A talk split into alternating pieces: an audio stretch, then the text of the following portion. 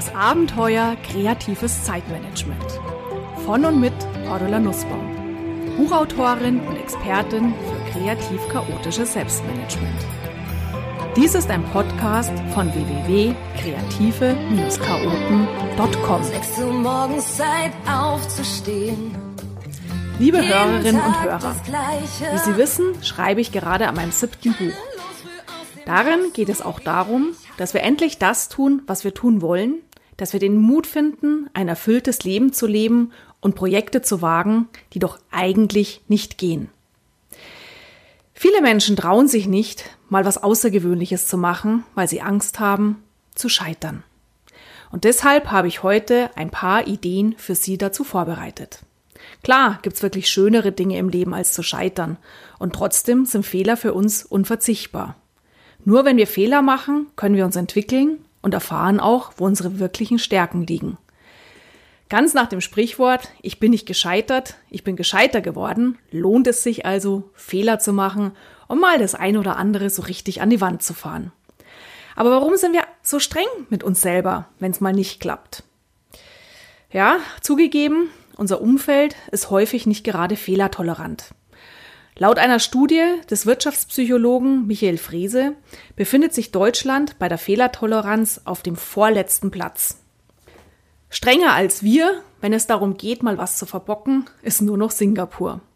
Und da verwundert es natürlich nicht, wenn wir Angst haben, Fehler zu machen, wenn wir Dinge gar nicht erst anfangen, weil wir ja scheitern könnten.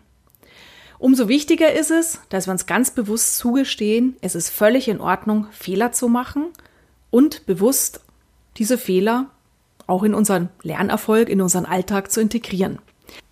Fünf Tipps habe ich Ihnen vorbereitet, wie Sie vielleicht künftig ein bisschen entspannter mit Ihren eigenen Fehlern umgehen können. Und vielleicht fragen Sie sich jetzt, was hat das bitte mit Zeitmanagement zu tun? Naja, überlegen Sie sich mal, wie oft haben Sie schon Projekte aufgeschoben, gar nicht erst angepackt, weil Sie Angst hatten zu versagen. Das heißt, in dem Moment, wo wir gnädiger mit uns selber werden und selber zugestehen, Fehler machen zu dürfen, desto weniger wird sie die Aufschieberitis künftig plagen. Also, erster Tipp. Was können Sie tun? Basteln Sie sich eine Heldenwand. In der Regel ist es so, dass uns negative Dinge leichter im Gedächtnis bleiben als positive. Damit wir aber abends trotzdem mit einem guten Gefühl ins Bett gehen, hilft es sich, die kleinen Erfolge des Tages wieder ins Gedächtnis zu rufen. Machen Sie doch dafür beispielsweise Ihre Schlafzimmertür zur Heldenwand. Schreiben Sie jeden Abend drei Erfolge des Tages auf, vielleicht auf ein kleines Post-it, und kleben Sie dieses Zettelchen von innen an die Schlafzimmertür. Natürlich dürfen es auch mehr sein. Am Morgen, wenn Sie aufwachen, zur Türe gehen, die Türe öffnen wollen, sehen Sie dann sofort, was am letzten Tag gut lief und starten gut gelaunt in den neuen Tag.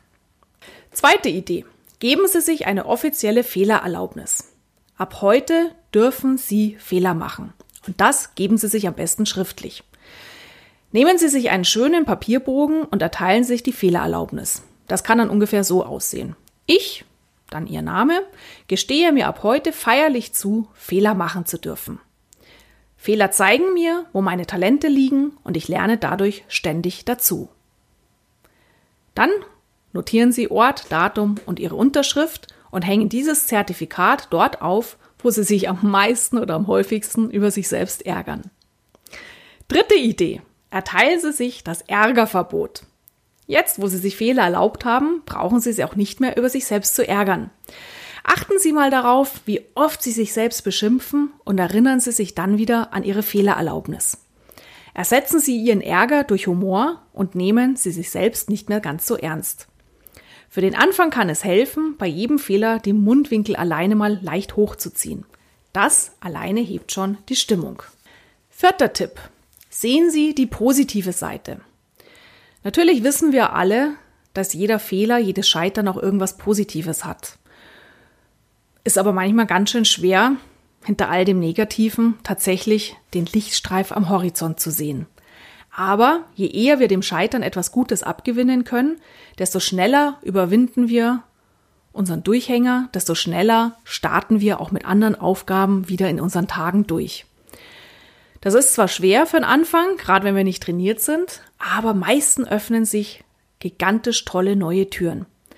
Im Nachhinein stellt sich dann also heraus, dass der Fehler, das Scheitern genau das Richtige war, weil ohne dem hätten wir keine neuen Möglichkeiten erhalten. Behalten Sie also die Zukunft im Blick und machen Sie sich gleichzeitig klar, was trotzdem gelungen ist. Klar können wir nicht jeden Fehler lapidar weg, weg, weglächeln. Und manchmal braucht es Jahre und an einem richtig riesengroßen gescheiterten Projekt das Gute zu erkennen. Doch Sie werden feststellen, dass Sie aus kleinen und auch aus großen Fehlern, aus kleinen und großen Projekten, die gescheitert sind, tatsächlich etwas lernen können, auch wenn es noch so ärgerlich ist. Und das sind meist die effektivsten Lektionen. Fünfte Idee. Tun Sie doch ab heute einfach mal so bei einigen Ihrer Projekte, als ob Sie überhaupt gar nicht scheitern könnten. Als ob Scheitern überhaupt gar keine Option ist. Starten Sie durch mit dem festen Bewusstsein, es kann nur gut gehen. Und beobachten Sie sich mal dabei, wie es Ihnen geht. Und wenn Sie Lust haben, schreiben Sie mir gerne eine E-Mail zu dieser Lernerfahrung oder posten Sie es auch gerne in unserem Blog. Ja, dann wünsche ich Ihnen heute, dass Sie lachen können über Ihre Fehler, dass Sie sich selber Ihre Fehlererlaubnis erteilen. Ich habe mir heute auch eine erteilt, indem ich mich ein paar Mal versprechen durfte und wir das nicht rausschneiden werden. Und ich freue mich gigantisch auf Ihre Rückmeldungen. Alles Gute, machen Sie es gut, Ihre Cordula Nussbaum.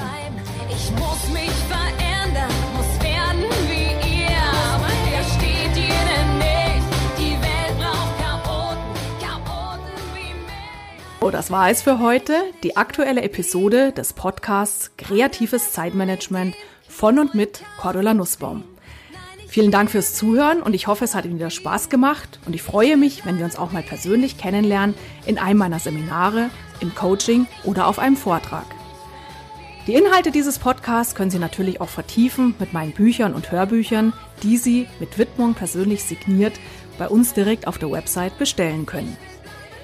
Alles Gute und die besten kreativ-chaotischen Wünsche für einen entspannten Alltag. Ihre Cordula Nussbaum. Ich will bleiben.